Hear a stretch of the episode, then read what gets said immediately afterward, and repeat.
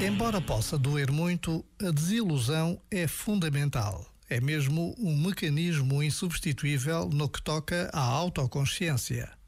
Até à desilusão, podemos convencer-nos de estarmos em contacto com a realidade. Graças à desilusão, reconhecemos expectativas e ilusões que criamos.